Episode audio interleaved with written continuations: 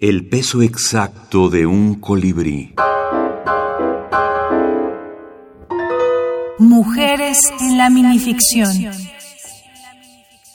La vida.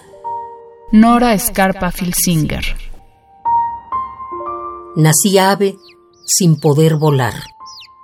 No puedo fabricarme alas.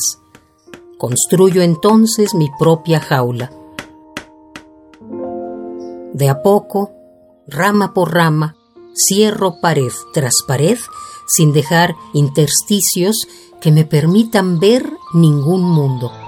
En el interior soy libre.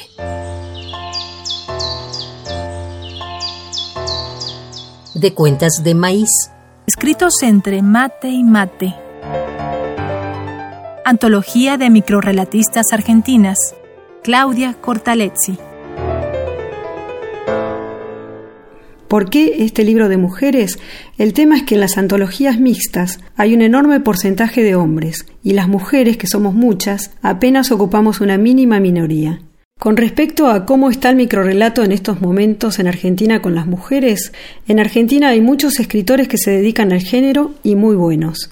La microficción acá tiene varios eventos anuales, pero normalmente nos juntamos, los de la Ciudad Autónoma de Buenos Aires y de varias provincias como la provincia de Buenos Aires, Córdoba, Mendoza, Neuquén, Tucumán, Santiago del Estero.